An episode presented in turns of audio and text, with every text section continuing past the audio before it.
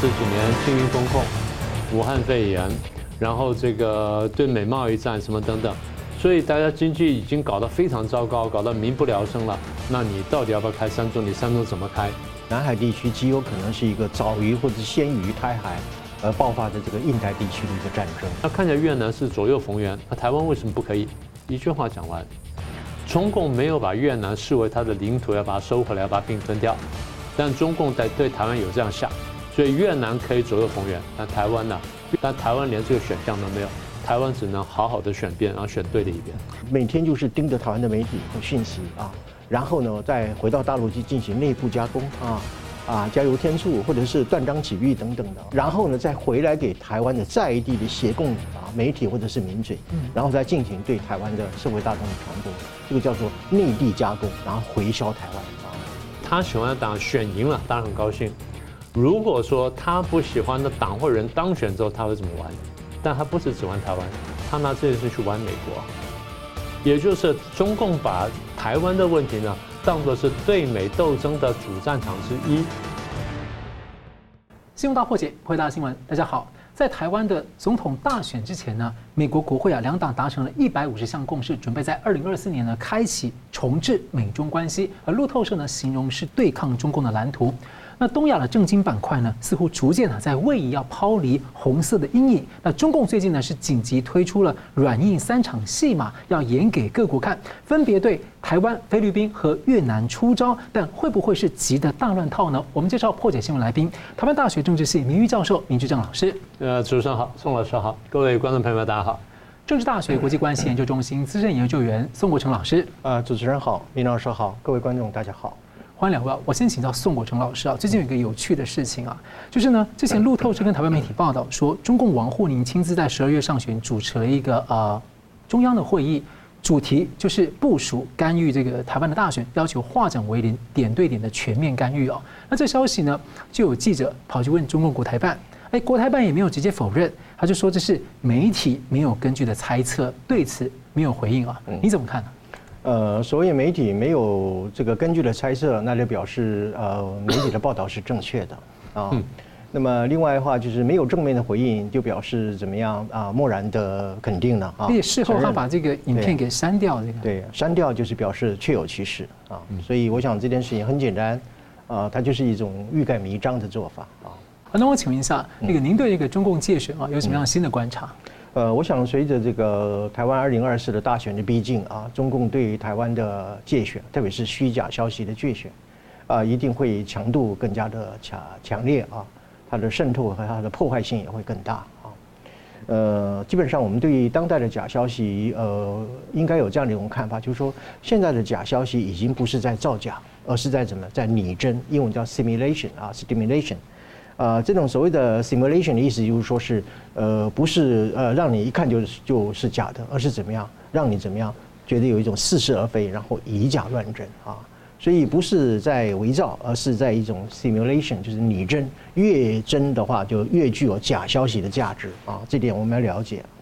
那么另外一个就是说，现在的一个假消息的制作已经进入了 AI 的这个人工智能的一个阶段啊。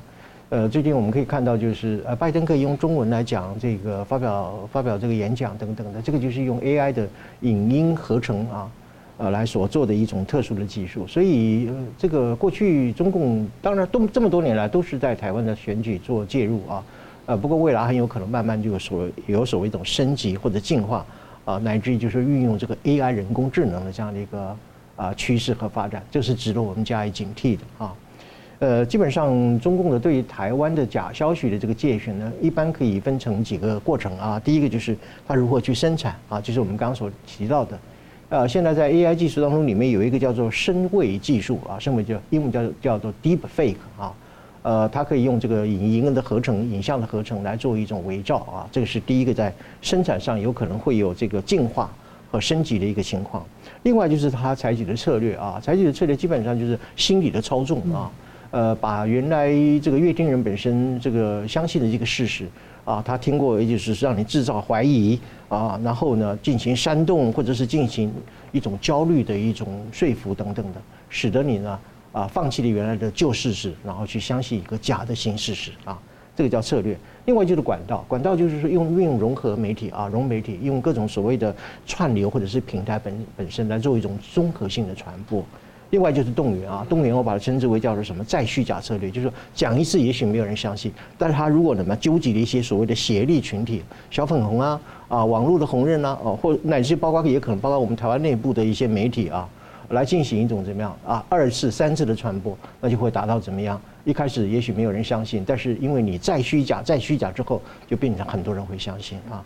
最后也就是所谓的造假啊，造假的意思就是说，呃，我们知道最近这个有很多的啊，比如说脸书的公司叫 Meta 哈，呃，他今年的十一月三十号的时候，在脸书上他发现有多少数量呢？有将近五千个由中国人所这个设定的这种假账号，这种账号我们通常称为僵尸账号。这些僵尸账号本身就是尽情灌水啊啊，按赞啊哦，然后这个蹭这个流量等等，啊，造成一种所谓的粉丝效应啊。这个东西就是怎么样？呃，谎言虽然只有一句话啊，但是大家都在那边众声喧哗啊，广泛的传播的时候，它就造成了它这个介选的效果啊。那么另外我们也要注意，就是说啊，它可能会选取一些特定的议题来对台湾的选举进行介入啊。呃，这些议题的选择，我把它分成三个类型。一个就是针对某个特定候选人进行的一种定点的攻击，就是你刚刚所讲的那个定点的攻击啊。呃，譬如说他讲说这个香美琴不会讲中文了哈。呃，当然了，中共这个统战的机构，它是隐士在幕后啊，真正操作的是他前面的代理人呢啊。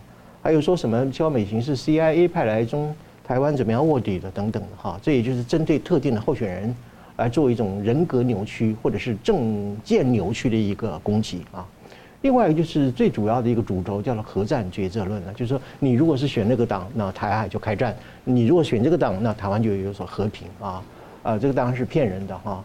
呃，所以呃，不过这也是对于台湾一般的普罗大众有相当程度的心理的压力啊。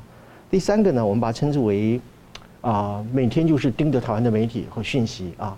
然后呢，再回到大陆去进行内部加工啊，啊，加油添醋，或者是断章取义等等的啊，进行一种叫后置的剪裁，假消息的后置的过程。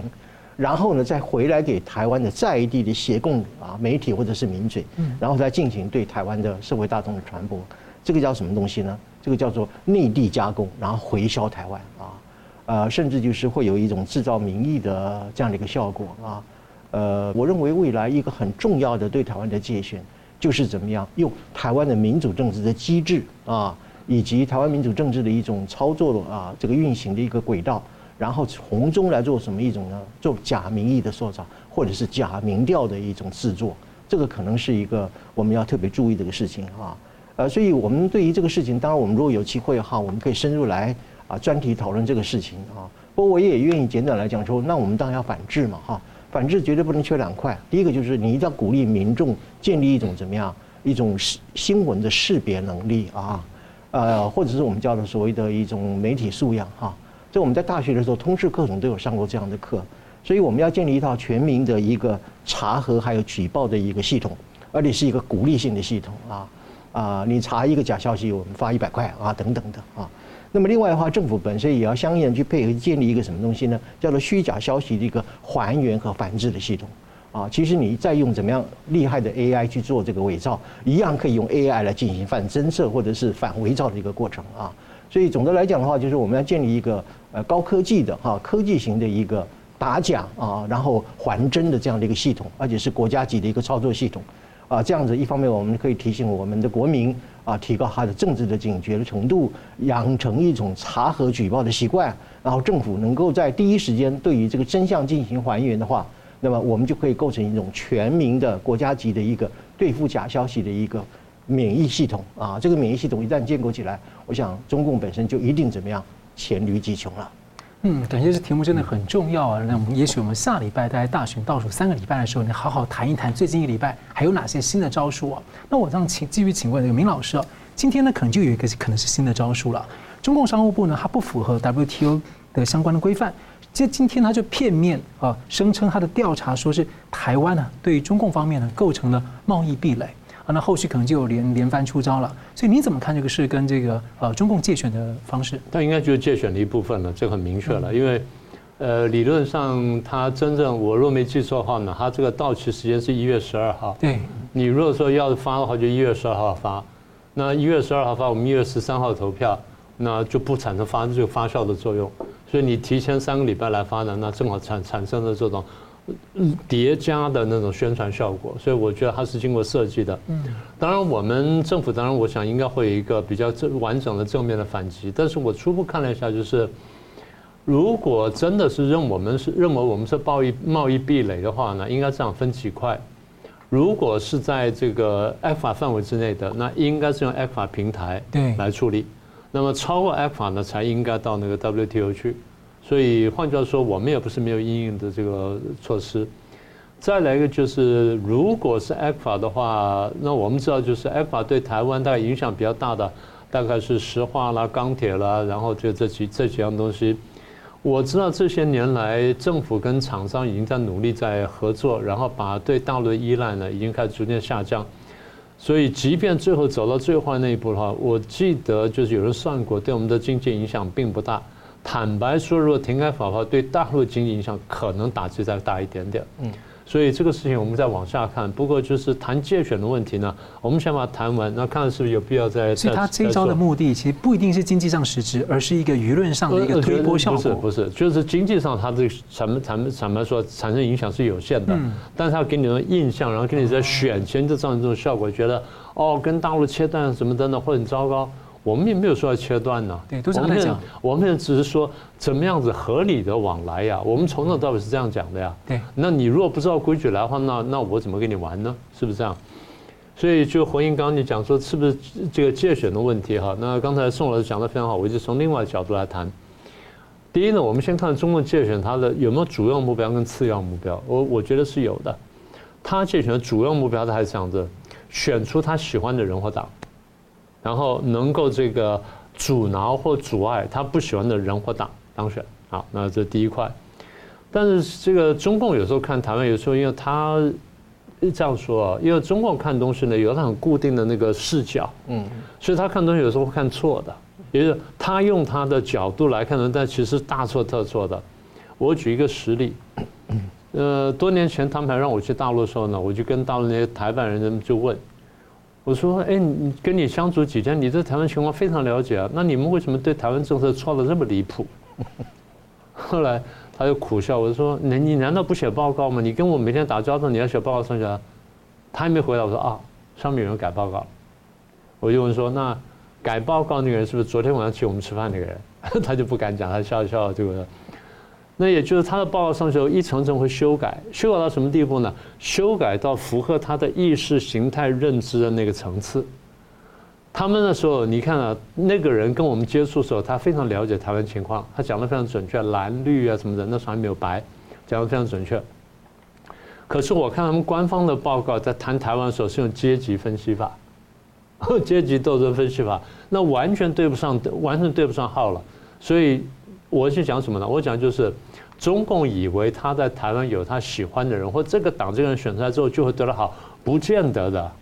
因为有的时候台湾的政党选举呢，有的时候你可以看到有些话呢，坦白说各党都有都有很离谱的话。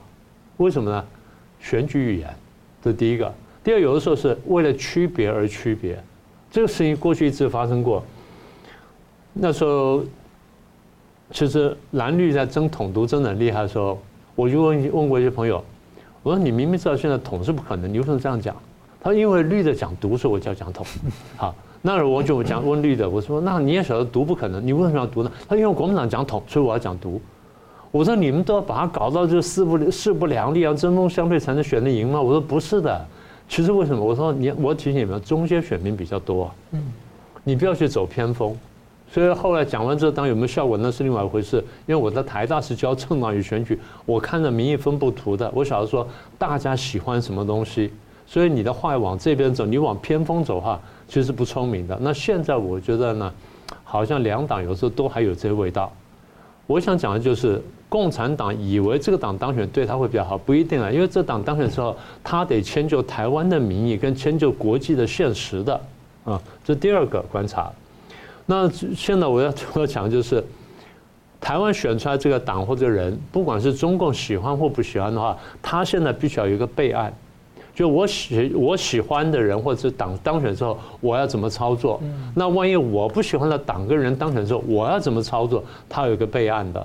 那反过来说，我们也得想想看，那他们待会怎么玩，然后再来配合刚才宋老师讲的，他们会怎么放假消息，在我们就交叉比对之后呢，就看得比较清楚。所以简单的说呢，中共会这样想的。他不管选赢这个，就他喜欢的党选赢了，当然很高兴。如果说他不喜欢的党或人当选之后，他会怎么玩？请各位听清楚啊！第一个，他拿这件事情玩台湾，嗯，但他不是只玩台湾，他拿这件事去玩美国，也就是中共把台湾的问题呢，当作是对美斗争的主战场之一。这点大家得想通，这是我一直在讲的。中共拿台湾当筹码去玩美国。然后美国看懂了，美国还手，然后中国非常生气，所以台湾就无辜的就变成变美中竞争的一一个棋子，这是你的战略地位所决定，你没办法。坦白说，你成为棋子还是应该高兴的事情，因为你没有不成为棋子，当成为弃子，那你就真的完蛋了啊。那如果说台湾真的是中共看完看作是对美斗争的主战场的话，他在看的呢就不只是两岸关系，他看的是三边关系了。啊。这是第一大点我要谈的，第二大点我要谈的就是你介入选举呢，中国介入选举呢，还有次要目标，次要目标有两个，第一是分化蓝营内部，第二分化绿营内部，第三分化白营，然后再来分化蓝绿白的关系的第一点，原子化了。对，第二点呢就是分化台湾民众，用统独来分啦，用阶级来分啦，用收入来分啦，用你恨不恨美国来分了，反正就一路就这样子切。那介入选举的手法，我们下次有空再详细谈。你刚刚讲的那贸易壁垒呢，就是第一个；再来呢，就具体的恐吓，它有言论的恐吓跟行动的恐吓；再来就放假消息，然后呢，用收买的方式，用统战的方式，大家看到林里长到大陆去呢，那那个已经是很明显的这借选的作为了。那再来就像譬如说电视台啦，然后地方电台啦，他们现在着力很深呢。地方电台他已经搞了很多年了，我们都知道啦。好，那再来就现在更多的对这年轻的小朋友呢，就用抖音啦或小红书，那更夸张就是已经开始正式进入介入我们的宫庙，然后有些有些地方用宫庙做掩护呢，在在做这个事情。那最后一点我要提醒的就是，我并不是说所有这背景人都是这样，但是呢，我们得注意一件事情，大陆配偶，大陆配偶是一个很重要的一个一个一个一块。第一呢，人数不少了；第二呢，在那边成立同乡会跟联谊会，这我都赞成，这正常的民主社会的这个范围。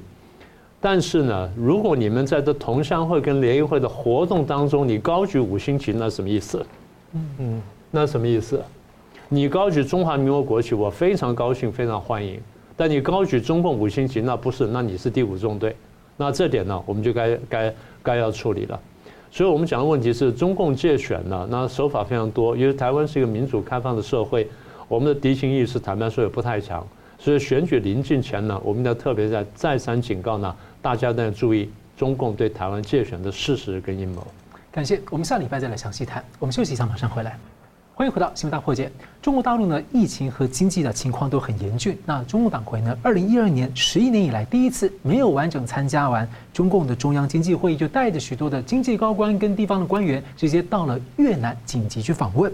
我想请教明老师啊，您的观察为什么？因为之前我们看到美国、日本、澳洲啊，都纷纷跟越南升级，要升级关系，这个时候中共又跑去了。我们先看到就是那时候，我记得九月多不是开那个 G20 会议吗？拜登去完了那个印度新德里，开完 G20 会议之后就杀到越南去了。那越南接待规格也很高，但是比不上习近平的接待习近平的规格，哦，差一点点了，嗯。所以就你可以看到，当时我们就讲啊，美国去拉拢越南了。那时候我就讲，我说中共大概也会去出手拉拢。好，那现在三月之后真的实现了。所以这件事情是美中越三方哈，那简单说就是它是一个美中对抗的背景下面，怎么去看待越南的问题？好，那美国的动机是什么？第一呢，就是因为中共能这样做呢，还有相当经济实力。那如果我削弱你经济实力的话呢，你就没这么多筹码做这件事情。所以美国的动机就是我要削弱你的经济实力，我要减少你的大陆的这我对大陆的经贸依赖。那我怎么说呢？我想办法把生产链。从大陆拉出来，嗯，啊，这是第一个的经济的思路。第二，国防跟安全思路就是我对 中共呢这几年在打造一个包围圈，那这包围圈里面很核心的话呢，在越南这里，我怎么把越南这块的补强啊，再把它补起来，那才是考虑的。那再一个比较更具体就是。呃，中共跟越南呢，在南海这地方呢，有比较大的冲突，有比较大的领土争索冲突等等。那你不管谁对谁错，如果现在美中在对抗当中的话呢，拉拢越南是一个很很正常的考量。所以，如果在这个问题上双方有平行利益的话，那有共同语言，那并不奇怪。所以，美国的动机呢比较简单。那美国那时候是九月份去的，那三个月之后呢，现在中共去了。我觉得简单说就固装吧，一句话说叫固装。从中共的角度来看呢，美国现在在动作，最后走到越南呢，对他来说叫后院失火。你前面美日安保你强化了，美韩安保你强化了，然后你要把日韩又搞在一起，看起来要想搞美日韩好。那这个不说了，你前几年还给我搞一个澳英美同盟，那这是一个真实的军事同盟，这是很可怕的。你又强化了美菲的这个安保。你又强化了这个四方会谈，然后五眼联盟现在眼看要长出第六眼来了。好，那所有这东西之外呢，你跟台湾方面呢，军事的关系跟外交关系都加强了，所以你的确在打这个包围圈。那现在我真的看你再再去弄越南的话，我后院真的是很危险。所以后院失火呢，我觉得是很贴切的形容了他现在处境。那既然后院失火的话，那我就去灭火，然后去固装。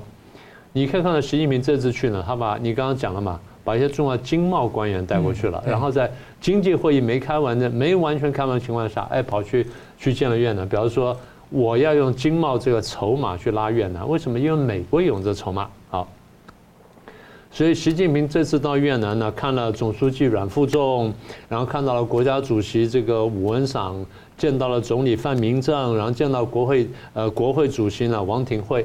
呃，签了三十几份的这合作协议，然后有讲这个铁路的合作啊，什么等等。但请各位注意啊，中共不是推“一带一路”吗？推得很凶吗？越南从来不接招。嘿，对，越南从来不接招。理论上最容易接招的，他就不接招。我们领土相连，然后你随便一接这铁路接上，我就是不接这个东西。为什么？我就是怕，我有顾虑。越共的心思非常细密的，越共跟中共打交道这么多年。他很晓得中共轨迹，所以这东西他很早认清了。这玩意子我不能去玩。好，那你不玩就算了。那习近平说：“那咱们是命运共同体。”好，那这下有趣了。中共官媒说：“啊，这个是一个中越关系的新篇章。然后我们这么一来呢，狠狠地打了美国一巴掌，怎么怎么的，然后大肆正在翻。”但是大家如果仔细把两边的文字读完的话，你就可以判定到底谁打谁的一个耳光，这是很有趣的事情。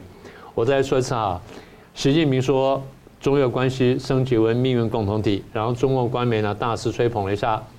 越方怎么讲呢？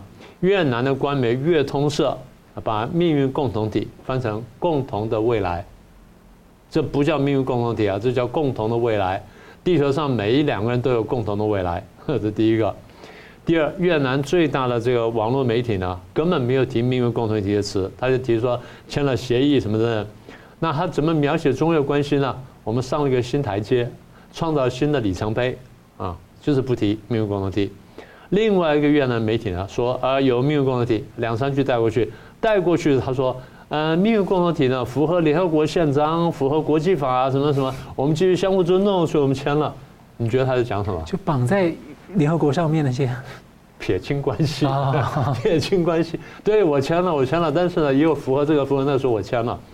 他东西呢，一方面就是告诉越南人，呃，你不要搞清，不要搞，不要搞错，我们跟他不是命运共同体。二方面就冷冷的回了这个中共。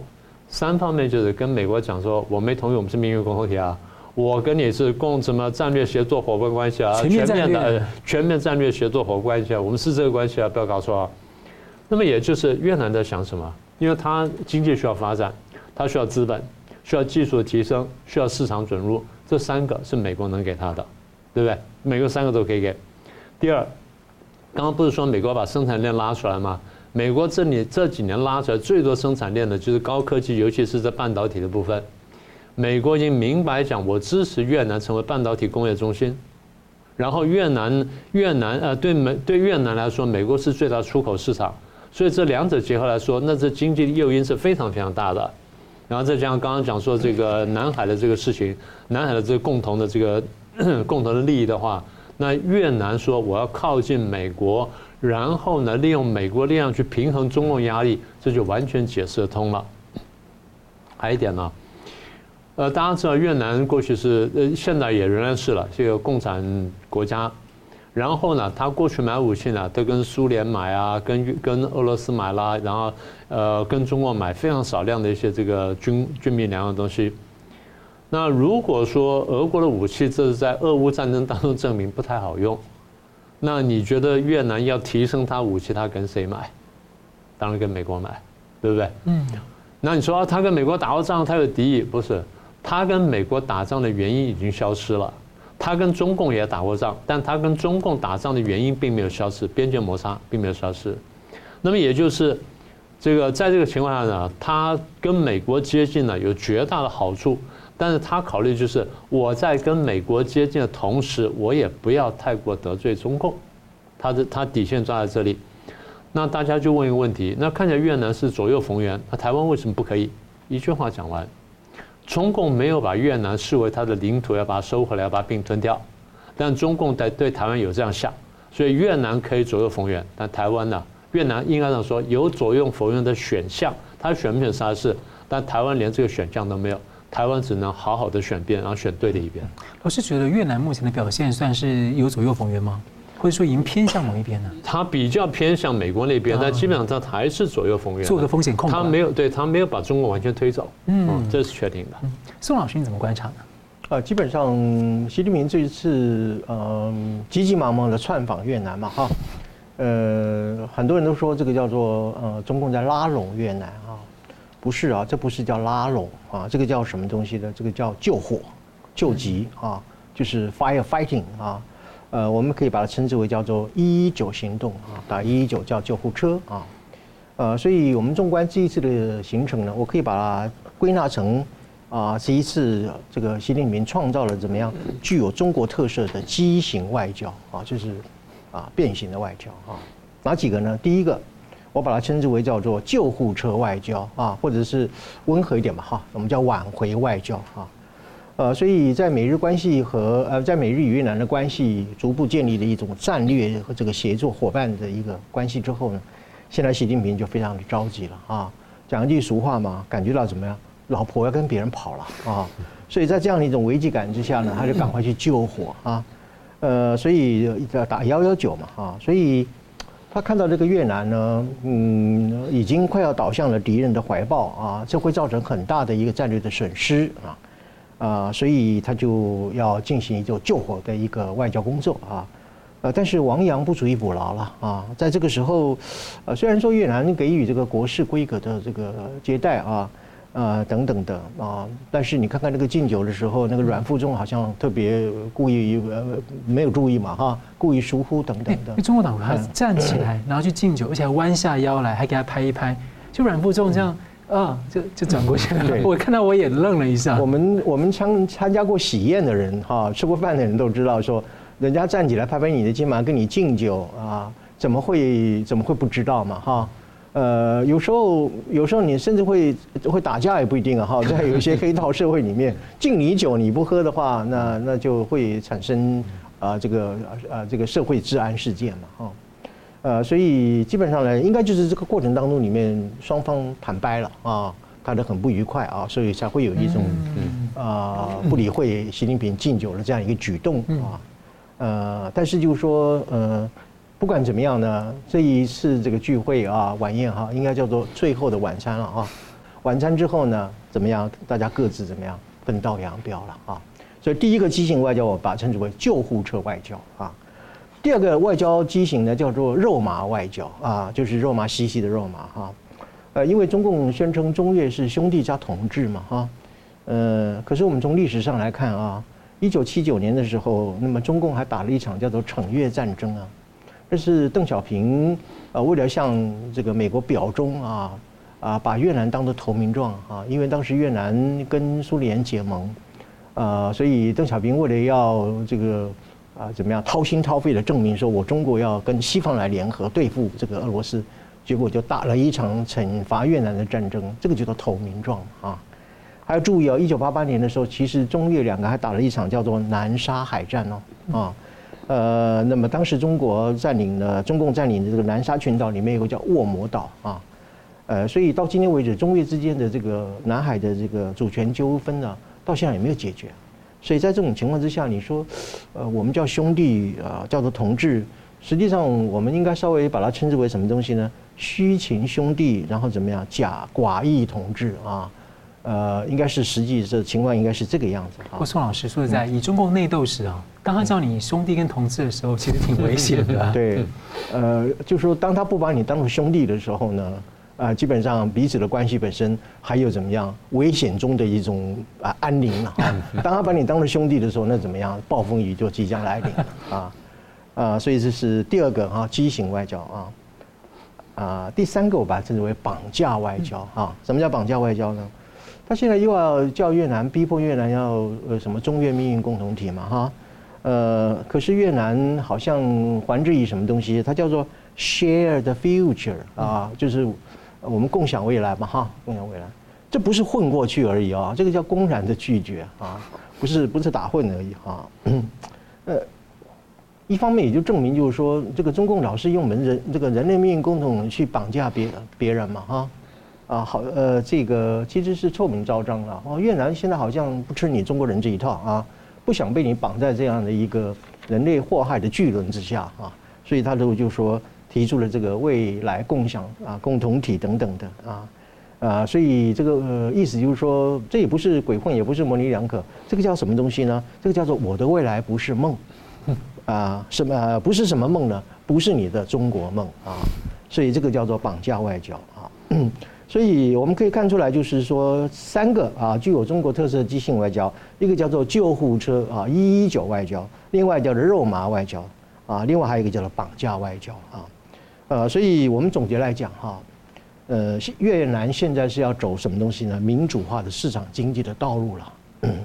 所以呃，只要是要继续走这条道路的话，它不会是跟你中共搞什么命运共同体啊，反而是个怎么样？跟西方走走一种什么东西呢？叫做命运怎么样合作体啊，或者是协作体等等的啊？为什么呢？有三件事情可以证明，就是说啊，这个这个老婆真的要跑了啊？为什么呢？第一，美国现在已经把越南当做一个有案外报的对象啊，呃，将来似乎有可能呃开放美国的市场准入啊，啊，甚至有可能啊给予这个贸易最惠国的待遇啊，这个对越南非常非常重要啊。越南要的东西就是。改善民生、发展经济啊，这个是中共能够给他的吗？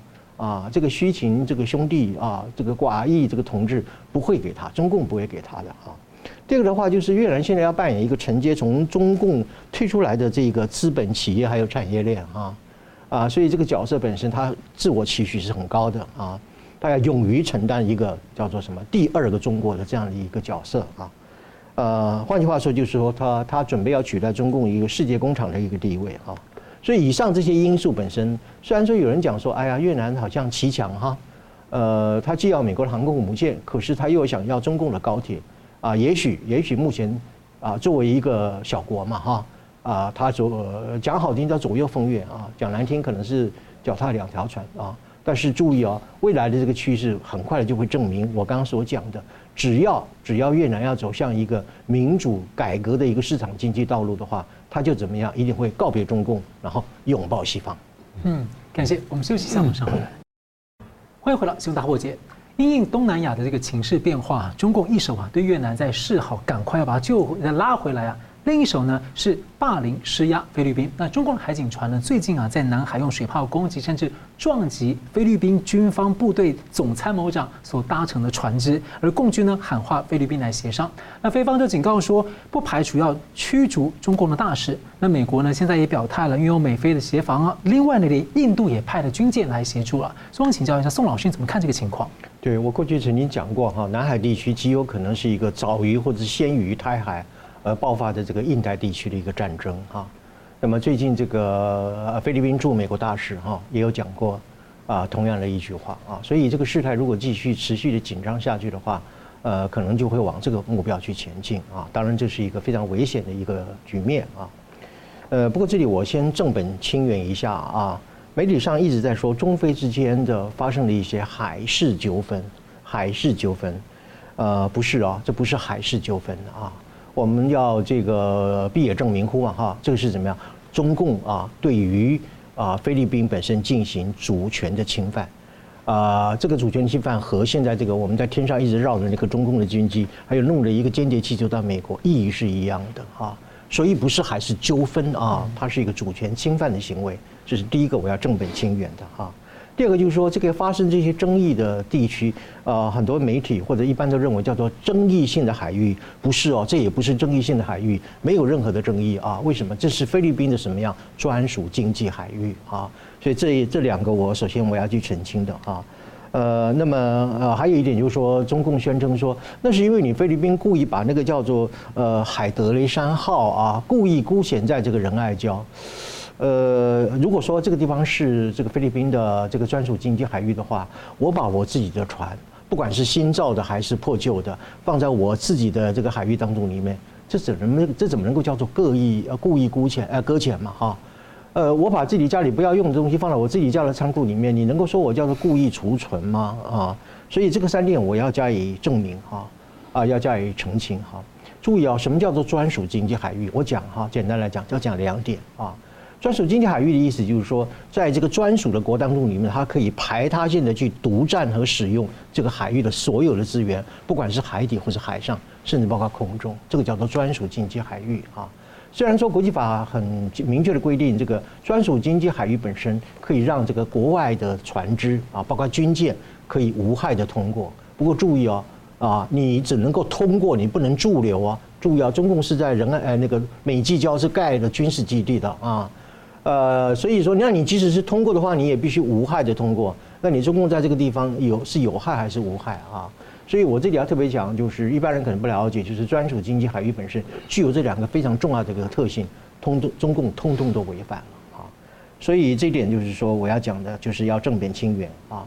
另外就是说，我们就这个面对这个问题啊，你说用这个高压水炮来进行这个攻击啊。啊，乃至于前一阵子有一种用那个叫军用的那个镭射光来造成这个菲律宾船员的，虽然是短暂的失明，那也是失明啊，也是一个伤害嘛，哈。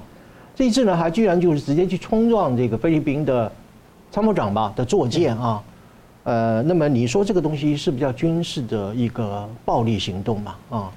注意啊，我们要知道哈，在美国与菲律宾之间订有两项重要的一个约定，一个叫做美菲共同防御条约，那是在五零年代就已经建立了啊。这个条约里面非常清楚的确定，就是凡是菲律宾的公务船、渔船等等，在这个海域上进行啊这个正常的一个操作的时候，受到攻击的时候啊，甚至还包括南海，还有所有整个太平洋地区，美国对于菲律宾都有协防的义务哈。另外还有一个更为啊明确的一个叫做我们英文叫做 ALECA，就是啊加强防御的合作协定。ALECA 里面更明显的这个规定，美国对于菲律宾的防卫的义务等等的啊。所以你说像中共用这个高压水炮等等等等的，是不是一种军事的攻击行动？美国要不要履行到与菲律宾的一个协防的义务啊？啊，虽然说你这个水炮没有伤人啊，船也没翻等等的，但是在这过去这么几年来。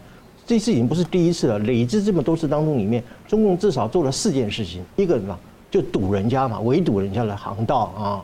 另外一个叫什么禁航啊，就是你不准菲律宾船你不能进来，这不叫禁航吗？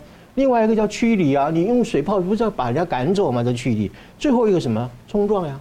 所以你一看从围堵、禁航、驱离到冲撞，这个难道不就是所谓的战争行为吗？啊，所以在这种情况之下，我们要看出来，就菲律宾现在不妥协了啊。为什么不妥协呢？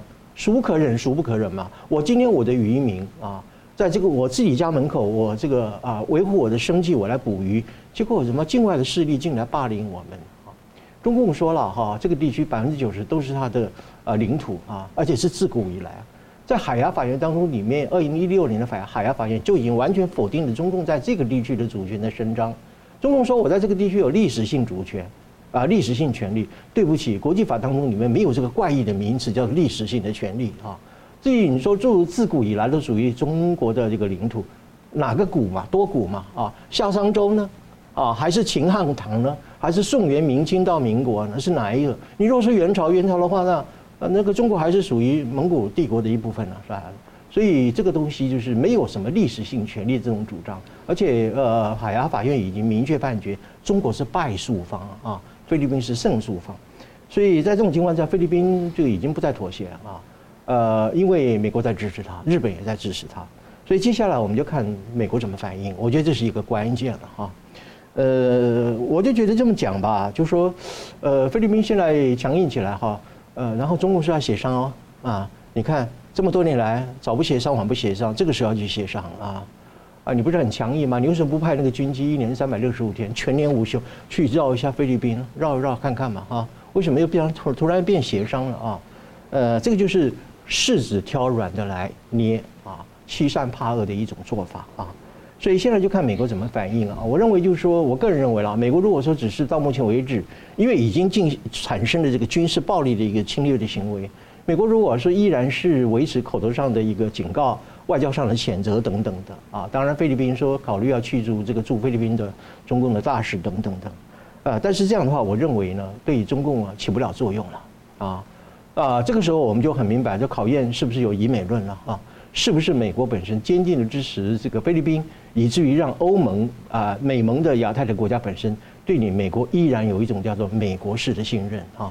如果做不到这点的话，可能美国信任本身会受到很大的一个冲击啊。所以对于美国，我要讲的一个最简单一句话就是说：如果你真的很怕事的话，那你就不要干世界警察吧。好，我们继续看到。最近以来呢，中共在内外纷争不断了。那中共的中央经济工作会议呢，只提出了口号，其实拿不出什么有效的措施啊。所以外界预期呢，这个资金流出中国还是会加速的逃离。那外界也观察到，中共内政坛呢，弥漫着一个很不寻常的味道。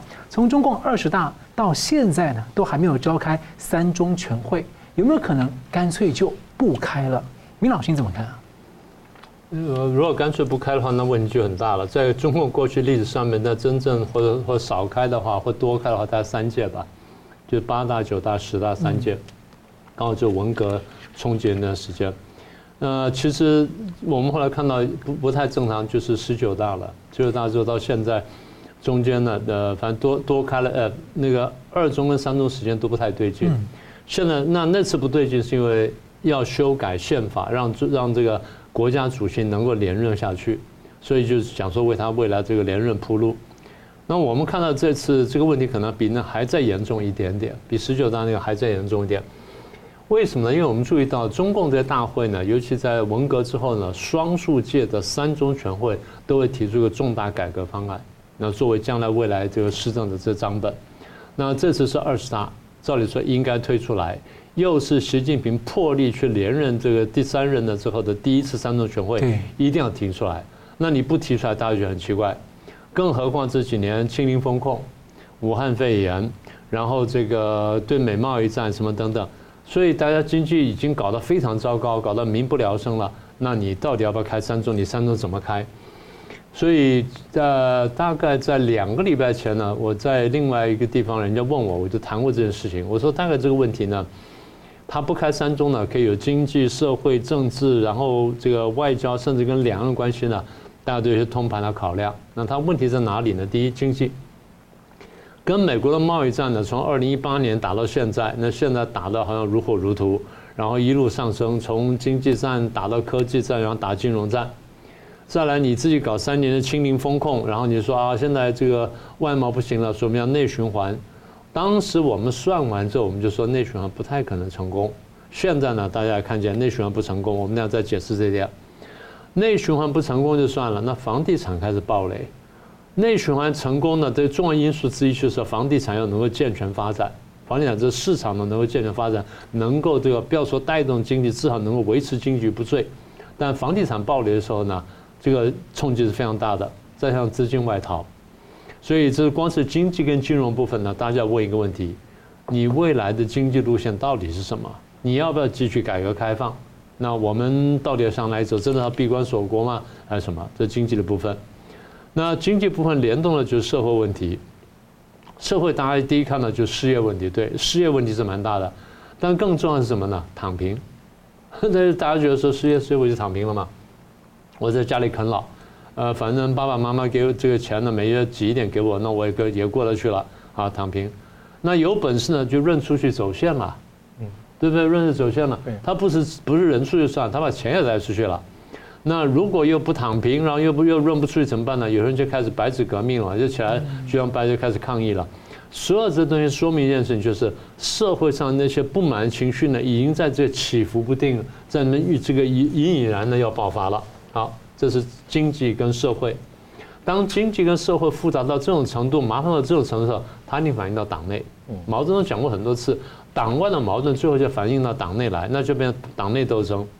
我们过去跟大家讲，习近平上台之后呢，不断创造了反对习近平的人。跟跟这些队伍，所以我们简称叫反习派。那最后你又把团派几乎要团灭。那最后一个问题就是李克强去世了。李克强他有最全世界第二好的医疗跟安全保护，那居然这样就死掉了。大家觉得说那一定是你干的，就算不是你干的，这黑锅大概你跑不掉了。政治问题还不止于此，我们讲了多次秦刚问题、李尚福问题、火箭军问题、战略资源部的问题。这些事情你怎么在党内解释？怎么摆平？林彪外逃，最后你都要给一个报告啊！林彪叛国投敌啊，什么等等，你要讲这事儿啊！啊，四人帮怎么祸国殃民？你要给一个东西出来啊！那现在这些这么大的人物这样被你提拔，才七个月就下去了，你不不声不响这样就好过去了吗？不太可能的，因为党内会有很大的怀疑嘛。好，那所以经济社会政治累积成这样了。那最后核还有一个核心问题就是，那你跟美国关系要怎么样嘛？那时候我们已经讲哦，这个美国要跟你打贸易战，中共是打不动的。你早点这个讲一些软话，然后好好跟他谈个会，谈个什么东西开会，然后提出一个什么协议出来，你就那尽量去做。美中贸易战不会打得这么难看的，绝对不会的，因为我们讲美国对中国也有相当的依赖度，双方互赖程度很高的。那现在你又去搞战狼外交，对美国哇，这个这样搞那样搞，对欧洲也也反正就是横眉怒目的，那你你到底将来怎么摆平？所有这些最后影响到什么呢？那外资外商就逃走了，中国经济就更坏了，生活就更差了，那你要怎么办？所以所有这些问题就是我我在两个礼拜前讲的，我说还有一个台湾选举要来了，你要怎么表态，然后你对你要怎么去说，这东西都在考验着你。所以当时我讲，这些问题要不解决的话，这三中全会恐怕很难开。然后反过来说，这些问题横亘在这里，这三公到三中全会到现在还不能开的一个理由。好，那有趣了，就这两天，哎，我们突然得到消息了，说来自北京方面的消息说，八九月份的时候呢，中共中央呢曾经就三中全会的可能的议题跟我们三中全会报告提纲呢。征求意见，对谁征求意见呢？对中央委员两百多个中央委员，然后跟省部级的这些干部们呢，呃，征求意见。好，然后大家反映了，反映的意见很多了，但是最集中有三条，我读给大家听。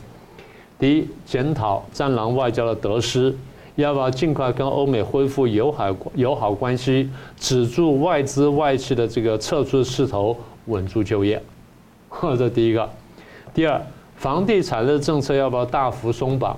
取消二零二零到二一二二零二一年提出来的三条红线，允许地方政府呢因地制宜的推出一些促销的政策，啊，这牵涉到我们刚刚讲到的房地产问题。第三，对于国内的民营经济、经济跟民营企业跟民族资本，要不要进一步明确它的合法地位，取消对它歧视政策？让他们享受到对央企跟国企的同等的待遇，尽快恢复经济国力，提振市场信心。